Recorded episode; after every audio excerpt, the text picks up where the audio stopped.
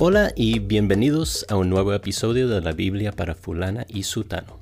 Mi nombre es Stefan Félix Kent. Y yo soy la esposita Alejandra Sura. Hoy vamos a continuar con nuestro estudio del Evangelio de Juan y vamos a leer en el capítulo 5, empezando con los versículos 30 al 35. A veces decimos al principio que vamos a leer, pero posiblemente puede ser que vean una diferencia en el título del episodio. Y esto es porque a veces no, em, no podemos terminar el, capítulo o los, versículos, perdón, que dijimos que íbamos a leer, de analizarlos, de pensarlos, de conversarlos. Entonces, eh, esta es la lectura inicial, pero recuerden que al fin y al cabo, si necesitan buscar una referencia en el futuro, pueden ir y realmente mejor depender del título de cada episodio. Y Así es. antes de empezar, queremos recordarles que tanto Estefan como yo tenemos Instagram.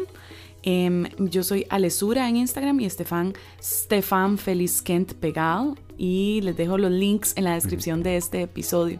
También en la descripción de este episodio van a ver los links de nuestra página web. Nuestra página web es una página que tiene una sección que se llama recursos. Y en esa página web van a ver un paraíso de recursos que eh, les ofrece cosas como por ejemplo cómo reconocer iglesias sanas, qué libros o materiales recomendaríamos para todo tipo de temas. Hay una sección de consejería bíblica donde también puedes aprender sobre institutos y lugares que recomendamos donde puedas estudiar consejería y otras secciones. En medio de eso también vas a ver PDFs gratis, eh, una sección de multimedia donde hay videos, podcasts que recomendamos, páginas de YouTube, YouTube eh, canales de YouTube y demás. Entonces te invitamos a que visites la página y sabemos que encontrarás muchísimo contenido de valor ahí. Y por último, puedes apoyarnos en nuestro Patreon, donde están muchas personas que poco a poco y de, poquitito en poquitito están sosteniendo o ayudándonos por lo menos a sostener este ministerio. Gracias de verdad. Eh, y abajo también está el link, bueno, en la descripción de este episodio. Ok, podemos empezar a leer, ¿te parece, esposito?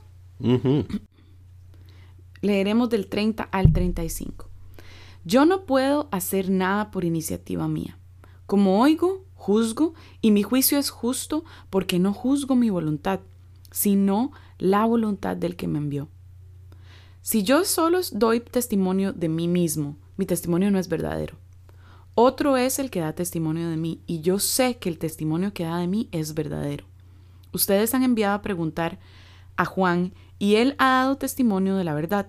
Pero el testimonio que yo recibo no es de hombre, pero digo esto para que ustedes sean salvos. Él era la lámpara que ardía y alumbraba, y ustedes estaban dispuestos a regocijarse por un tiempo en su luz. Amén. Mm. Entonces, Jesús aquí dice, continuando con su discurso de eh, las, las secciones anteriores, no puedo hacer nada Nada. Nada. no puedo hacer nada por iniciativa mía. Mm. Ok. Esto, ¿qué, quiere decir Jesús ahí? ¿Que no tiene la capacidad para hacer nada por su propia iniciativa o cómo? ¿Cómo es la cosa?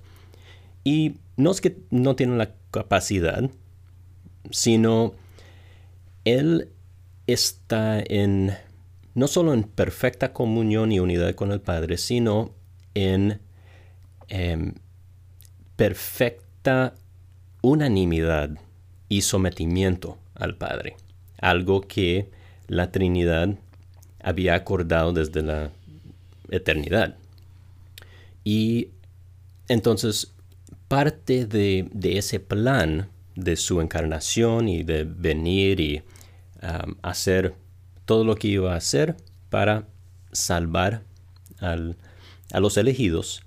Eh, parte de ese plan es ese sometimiento. Entonces, él no puede, entre comillas, no puede hacer nada por su propia iniciativa porque está sometido mm. al Padre y solo entonces hace lo que el Padre le da para hacer.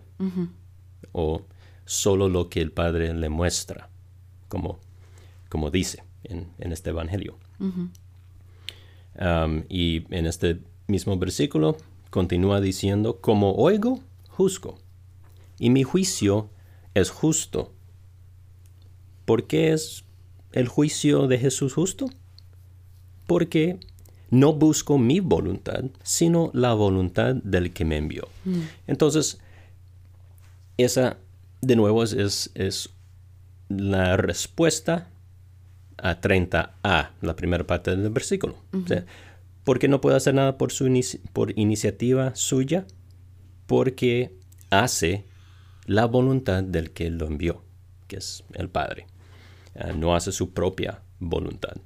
En el 31 continúa diciendo, si yo solo doy testimonio de mí mismo, o sea, si soy el único que da testimonio de mí mismo, mi testimonio no es verdadero.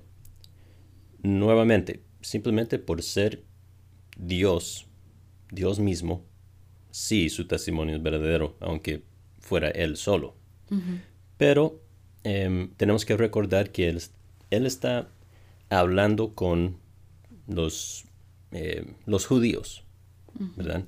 Entonces está diciendo esto en términos que ellos entenderán, o sea, diciendo esto para ellos, algo que aclara más adelante, de hecho. Mm. Y esto de que si, si yo doy testimonio de mí mismo, mi testimonio no es verdadero, esto em, nos recuerda de la ley y el asunto de cada testimonio, cada acusación realmente tiene que ser confirmada por dos o tres testigos. Eso está en la ley antes del Nuevo Testamento, porque... Sí, porque me recuerda que también es en Tito, en 2 Timoteo, en algún lado, donde no tomes una queja de un anciano sin dos o tres testigos. Mm, Timoteo 5. Sí, no, nada que ver, ¿verdad? O sea, nada más que me, me, me sonó, me conectó con esta idea, entonces casi que una continuación de esta perspectiva de que no, no, no se acusen mejor sin tener claridad de que hay más personas eh, confirmando este, esta queja, por decirlo así. Sí, sí, y en el contexto del Antiguo Testamento, de la ley del Antiguo Testamento, ¿verdad? Que está en la ley de Moisés, el contexto sí es de, juicio y de acusación. aquí no, aquí es el testimonio acerca de de quién es Jesús. pero aún así, él está apelando a esta idea general de dos o tres testigos para, que, para, para, validar el testimonio. Wow. Y em, pareciera ser, bueno, pensando un poco en, en qué testifica de Jesús, em, nos vas a explicar un poco más sobre eso. Sí, él, él, va a explicar a decirlo. Sí. Entonces, si, si yo solo doy testimonio de mí mismo, no se vale. 32. Pero otro es el que da testimonio de mí. Y yo sé que el testimonio que da de mí es verdadero. Mm. Eh, y, y, también noten la repetición de verdadero. Y en el 33, verdad. Entonces, ¿qué, básicamente, qué es válido y qué no es. ¿Cuál es el, testimonio de, quién es válido y de quién no es? Y él está, de nuevo, diciendo esto como argumento para los judíos. O sea, eh, básicamente está diciendo, mira, lo que estoy diciendo y los testimonios que estoy llamando, los testigos, son son verdaderos. Deberían de validarlos, de darse cuenta que son verídicos. Fidedignos. Exactamente. Entonces podemos confiar en lo que ellos dicen. ¿Quién es ese otro que da testimonio de Jesús? Bueno, 33 responde a eso. Ustedes han enviado a preguntar a Juan y él ha dado testimonio de la verdad. Juan dio testimonio de la verdad. Sí. Jesús está hablando de testimonio de mí. ¿Cuál es la conexión? Jesús es la verdad. ¿Y dónde fue que mandaron a preguntar a Juan? Que él dio testimonio de la verdad. ¿Te acuerdas? Capítulo 1. Después del prólogo, entra Juan, y este Juan es Juan el Bautista, no Juan el autor. Entonces en el capítulo 1, eh, versículos 19 al 27, leemos esta, esta historia de, Juan testificando. Sí, a, lo que Jesús está refiriendo aquí. Entonces, eh, porfa, lee solamente no, 19 eh, y 20. Ok, sí, y es hasta el 27, pero vamos a leer solo estos dos. Este es el testimonio de Juan. Cuando los judíos enviaron sacerdotes y levitas de Jerusalén a preguntarle, ¿quién eres tú? Y él confesó y no negó, pero confesó, yo no soy el Cristo. Entonces ahí está. Ustedes han enviado a preguntar a Juan y él dio testimonio de la verdad. yo no soy el Cristo. Y después el pasaje, como dijimos, continúa hasta el versículo 27 y ahí va em, testificando más acerca de la verdad. Porque le preguntan, eh, ¿quién eres entonces? El profeta, Elías, etcétera, etcétera. y entonces en 30, volviendo a Juan 5, versículo 34, Jesús continúa dando evidencias de quién es. Dice, pero el testimonio que yo recibo no es de hombre, o sea, de Juana Bautista, o sea, ese, ese testimonio sí es, es válido y, y, lo tienen ustedes porque ustedes mismos enviaron a preguntarle. Sí. Y él les dijo también que él no era el Cristo, sino que era el que estaba preparando el camino para mí, claro. esencialmente. Entonces Jesús dice, sí, eso, eso está bien, el, testimonio de Juan, todo bien, pero... Em, más que eso. Más que eso. Digo esto para que ustedes sean salvos. Que aquí está eh, lo que dije anteriormente, de que Jesús está diciendo estas cosas de esta forma para el beneficio de esta gente. Dice en el 35, Él, Juan el Bautista, era la lámpara que ardía y alumbraba. Y ustedes estaban dispuestos a regocijarse por un tiempo en su luz. Perdona, ¿en, ¿él aquí está hablándole solamente a los judíos o estamos pensando que al hablar de ustedes también se está refiriendo como a los demás oyentes ahí, a los a, los fisgones que tal vez pudieron haber estado escuchando. Sí, los judíos pueden referirse a simplemente todos los judíos, como, como un grupo necesariamente. como un grupo mixto del pueblo y los líderes, o como simplemente al pueblo, pero también se puede referir a los líderes específicamente. Entonces, eh, le toca a uno discernir por el contexto a quién se está dirigiendo. Mm, interesante. cada vez. Sí. Y muchas veces empieza dirigiéndose a una parte y después se juntan otros. Sí, porque cuando habla de que estaban dispuestos a regocijarse, pues sabemos por el testimonio em, de los evangelios que ellos no se regocijaron nunca de lo que enseñaba Juan. Entonces pareciera ser que quizás aquí está hablando a los judíos en general, a las personas que sí creyeron, que sí se bautizaron, que...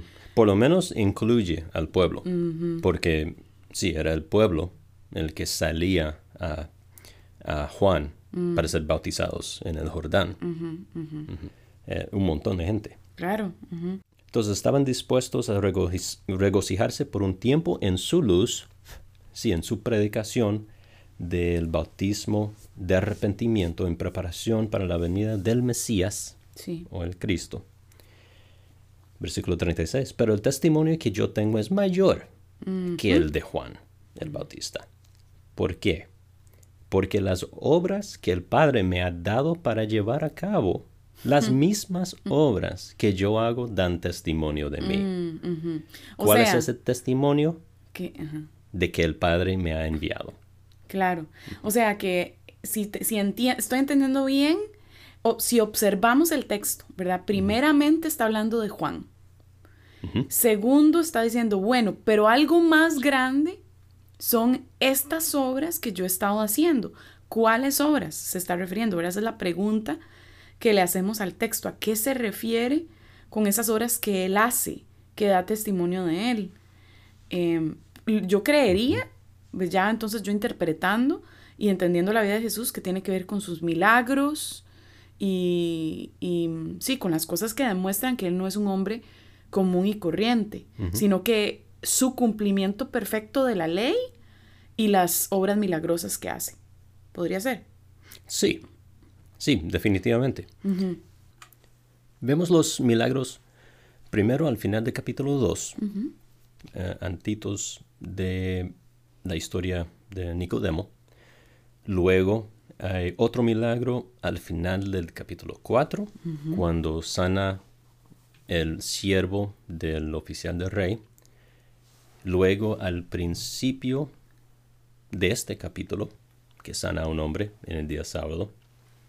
Em, entonces sí, son esas obras eh, a, los que, a las que Jesús está refiriendo aquí. Por lo menos según este Evangelio, porque eso es, em, es la única cosa que sabemos, los, los, lectores. Y esas obras dan testimonio de que el Padre lo ha enviado. Porque esos son innegables. Alguien puede em, discutir con Juan el Bautista de, quién era y negar que realmente era un profeta y, todo eso. Pero no se puede discutir las obras, las obras increíbles, claro. sí.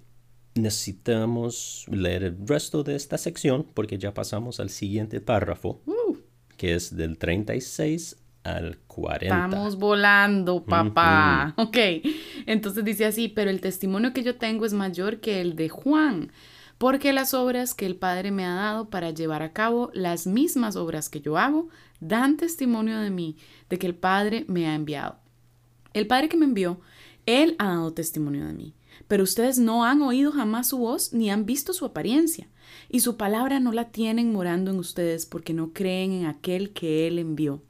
Ustedes examinan las escrituras porque piensan tener en ellas la vida eterna, y son ellas las que dan testimonio de mí, pero ustedes no quieren venir a mí para que tengan esa vida. ¡Wow! Entonces está hablando ahora, pareciera ser de un tercer testigo, entonces, por decirlo de alguna manera, hablamos de Juan, hablamos del Padre y de las obras que él hace a través de lo que el Padre le dijo. Eh, y el Padre a través de su palabra, que está diciendo en el 38. Su palabra no la tienen morando en ustedes, dice. Y luego en el 39, ustedes examinan las escrituras. Y esto nos ayuda a reconocer que las escrituras vienen hablando de Jesús y dando testimonio de quién Él era, vienen profetizando quién es Él, pero ellos no estaban dispuestos a verlo. Exactamente, mm. exactamente lo que está diciendo ese, ese párrafo. Mm. Y no solo eh, indispuestos a, creerlo, em, sino eh, inhabilitados para creerlo. Y eso es por la depravación total del ser humano y la inhabilidad total del ser humano, que son muy entrelazados, pero no son la lo mismo, no es la misma doctrina. Y al mismo tiempo Jesús enseña. Esto dice, yo voy a enseñar en parábolas para que no me entiendan. Y, o sea, hay una, hay una serie de momentos donde él habla de yo mismo no estoy permitiendo que ustedes entiendan lo que estoy hablando.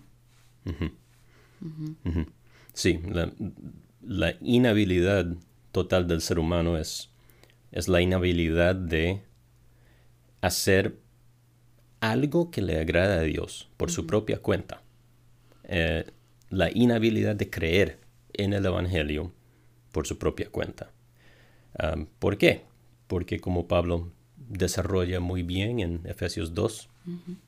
em, somos o estábamos muertos en nuestros delitos y pecados, eh, muertos espiritualmente. Y, y sí, así, no se puede creer, no se, no se puede mover ni, ni un milímetro hacia Dios por nuestra propia cuenta. Es solo eh, después de la iniciativa de Dios por medio del Espíritu Santo que, que podamos hacer ese, ese movimiento hacia Dios para, para ver la verdad, para creer, etc. pero vemos eh, eh, la tensión en la Biblia entre em, nuestros deseos y la, la imposibilidad que tenemos de, no, de desear otra cosa. Sí. lo único que queremos es huir de Dios. Eh, no queremos escuchar lo que Él tenga que decir y quien sea que escucha Em, es porque Dios despierta el espíritu de esa persona para que escuche. Y no quiero que se nos, se nos pierda aquí el peso de lo que Jesús está diciendo. Mm. Jesús está hablando al pueblo de Dios, pueblo escogido de Dios, específicamente escogido y no solo escogido de un pueblo que ya existía, sino Dios formado. creó este pueblo de casi que de la nada, ¿verdad? Un hombre pagano. Mm. Creó, formó este pueblo, hizo un montón de milagros, redimió al pueblo. Eh, es, era, es su pueblo escogido. su, su, em, su, esposa, como lo llama, sí. Y los judíos son las personas a quien Jesús está hablando esto. Los judíos, incluyendo a los líderes, y dice a ellos, la palabra de Dios no la tienen morando en ustedes, porque no creen en aquel que Él envió.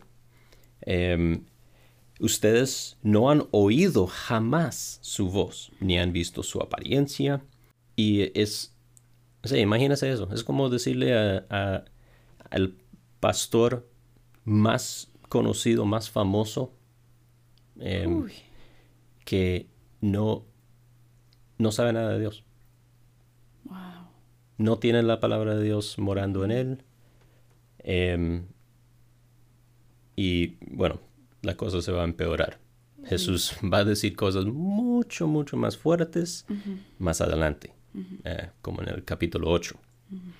Pero Sí, esto para los judíos sería un, una ofensa del casi, casi del mayor nivel. O sea, lo único mayor es, blasfemar, lo cual Jesús también hace a su, desde su perspectiva. A ojos, sí, ojos de ellos. entonces, sí, muy, muy fuerte. Ahora, quisiera comentar sobre el versículo 38, que dice, la palabra de Dios no la tienen morando en ustedes. ¿Por qué? Porque no creen en Jesús como el Mesías, el escogido de Dios, el Salvador del mundo, el Cordero de Dios. No tienen la palabra de Dios en ellos porque no creen en Cristo. ¿Ok? Cosas inseparables. No, no podemos decir que conocemos a Dios hmm. si no creemos en Cristo. Wow. Y comento esto porque esto tiene todo que ver con las otras religiones del mundo. Y todas las personas en el mundo que no creen en Cristo y sin embargo em, afirman conocer a Dios, conocer la verdad, em, los, los, otros dioses que adoran, las otras filosofías, eh, todo esto. Y muchas personas hayan muy difícil pensar que solo los cristianos tienen la verdad y, y que todas las demás personas que son muy buenas y que creen que ellos también tienen la verdad, que están adorando a Dios y sirviendo a Dios y tienen sus escrituras em, y todas estas cosas, que eh, será posible que realmente no, no van a ir al cielo. Eh, Gandhi y otras personas muy, muy buenas. Y la respuesta es, sí, si no creyeron en Cristo, eh, no van a ir al cielo. Y no nos gusta esa idea. Es, duro. Es que podría sentirse soberbio, orgulloso, eh, que ¿verdad? los cristianos creen que tienen toda la verdad última. El tema es que los cristianos no creemos que tenemos la verdad última porque somos orgullosos o porque queremos tener la razón.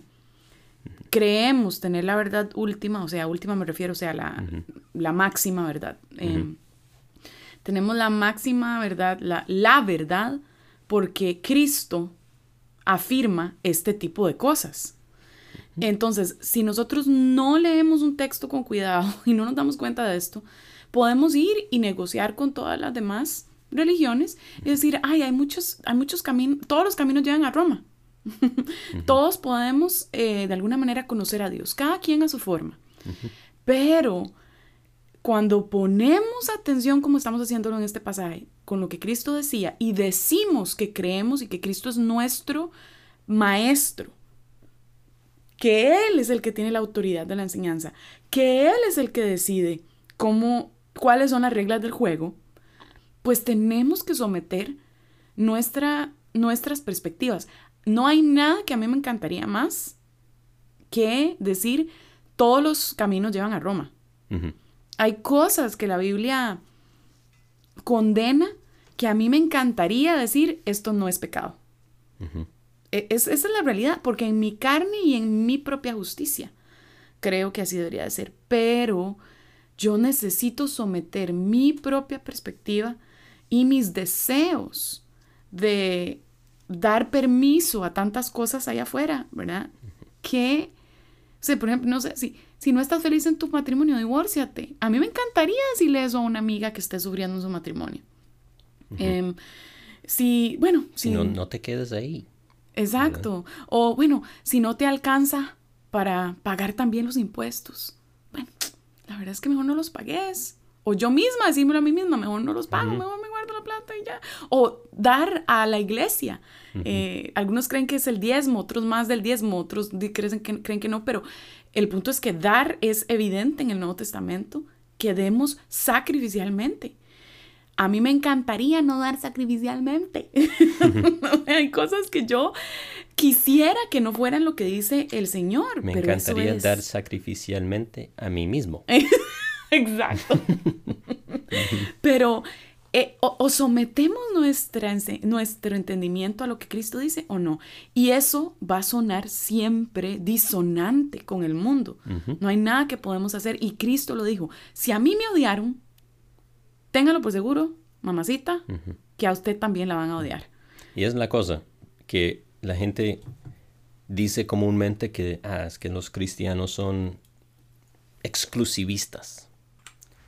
Y sí, pero no simplemente porque así lo queremos, sino porque Cristo es eh, exclusivo. Él está diciendo estas palabras. Nosotros simplemente repetimos lo que Cristo mismo ha dicho, lo que las escrituras han dicho. Em, Cristo es el que dijo, yo soy la verdad el camino, la vida. Em, él es el que dijo aquí, ustedes no conocen a Dios y no tienen su palabra porque no creen en mí. Si no creen en mí, no pueden conocer a Dios. Yo soy la única manera. Sí. Eh, yo soy em, el, el único camino al Padre. Mm, Nadie llega al Padre si no es por mí. Punto. no, no es por eh, Mahoma, no es por eh, Vishnu o Krishna o... No, nada. Eh, no es por las buenas obras, por ser buena gente. Me encantaría que enseñáramos algo diferente, pero eso es lo que Cristo dice y la realidad también es que en esa categoría de cómo se llega al Padre, Jesús es exclusivo. Él excluye a otros dioses. Sí. Mira, ¿verdad? Este dios, ¿verdad? Qué, qué- qué sorpresa que excluye a otros dioses. Esa es la narrativa bíblica, donde dice una y otra vez, no son esos dioses, pero es absolutamente 100% inclusivo en que cualquier persona, cualquier persona, hasta el peor pecador, el ladrón que estaba a la par de él en la cruz, que se arrepintió en el último momento, cualquier persona puede creer en Cristo y ser salvo. No es que nadie sea especial. No hay ¿verdad? acepción de personas. Exacto. En la salvación. Hombre, mujer, esclavo, eh, no esclavo, negro, blanco, eh, latino, em, niño, adulto, eh, personas con discapacidad. No importa. Cualquier nación, etnia, Exactamente. lengua, tribu. Quien quiera que crea en Él puede tener vida eterna. O sea, qué tan maravilloso. Más bien uno piensa en otras, en otras religiones donde tú no eres lo suficientemente santo, san- santo, Santo. santo, porque. Nadie lo es. nadie es santo, porque, eh, porque no están cumpliendo con las expectativas de esa religión. Y no tienen ni siquiera una, una línea definida donde quién es suficiente santo, quién, es- quién puede, cómo haces, qué tan bueno tienes que ser para pasar la raya y poder llegar ahí y, y poder estar en la presencia de Dios. O sea, e- es muchísimo más exclusivo pensar en que cualquier religión eh, perdón, sí, exclusivo de esta forma, quiero decir, que a cualquier religión llegas, eso sí, siempre y cuando cumplas con las expectativas, pero si no las cumplís, entonces por tu propia culpa. O sea, e- es... Ay, no sé. Eh, eh, yo creo que filosóficamente tenemos que reconocer que estamos en un mundo postmoderno donde cada quien quiere tener su propia verdad y estar bien, pero em, no puede ser así en todas las categorías. Hay categorías que tienen que ser em, inamovibles. Sí, absolutamente. Absolutamente. ¿Ves? Eres tan inteligente. Por eso me casé contigo. Ah, pues de todo lo he aprendido de ti, mi amor. Mm, yo sé. No, eso fue una broma. No se preocupen, gente. Bueno, hay más, un, un par más de cosas que decir sobre este pasaje, pero se nos acabó el tiempo para este episodio. Entonces, eh, ¿Estás segura de diremos que duraríamos mucho esto. más? Diremos esto Sí. en el siguiente episodio. Ok, sí, señor. Yo quiero seguir hablando y estudiando contigo Lo haremos. la otra semana. Muy bien, excelente. Muchas gracias de verdad por acompañarnos. Gracias por escuchar. Y em, nos vemos la próxima semana en el próximo episodio de la Biblia para fulana y, Y sutano. y recuerden que tenemos también un podcast nuevo. Bueno, tengo yo un, poca- un, po- un podcast. Un podcast. Un podcast nuevo que se llama eh, Psicología estamos volando con el español. Sí, psicología bíblica. Y es sobre consejería bíblica en realidad, pero se trata de cómo pensar, o sea, la verdadera psicología, que es el pensamiento del ser humano, cómo, cómo está constituido con el corazón, en el corazón, y tiene que ver con la voluntad del ser humano, la mente del ser humano, el- los deseos eh, del ser humano y todo este conjunto de cosas que, con, que, que contribuyen de forma dinámica eh, y que la Biblia describe. Entonces, la idea es hablar un poco de eso, debatimos un poco el tema de la psicología, explicamos algunas cosas y abrimos, eh, bueno, por lo menos estoy tratando de abrir un poco la conversación con respecto a ese tema. No digo que lo TEA tenga todo ya solucionado, pero podemos conversar juntos eh, al respecto. Gracias a todos de verdad por acompañarnos. Ujú. Chao. Bye.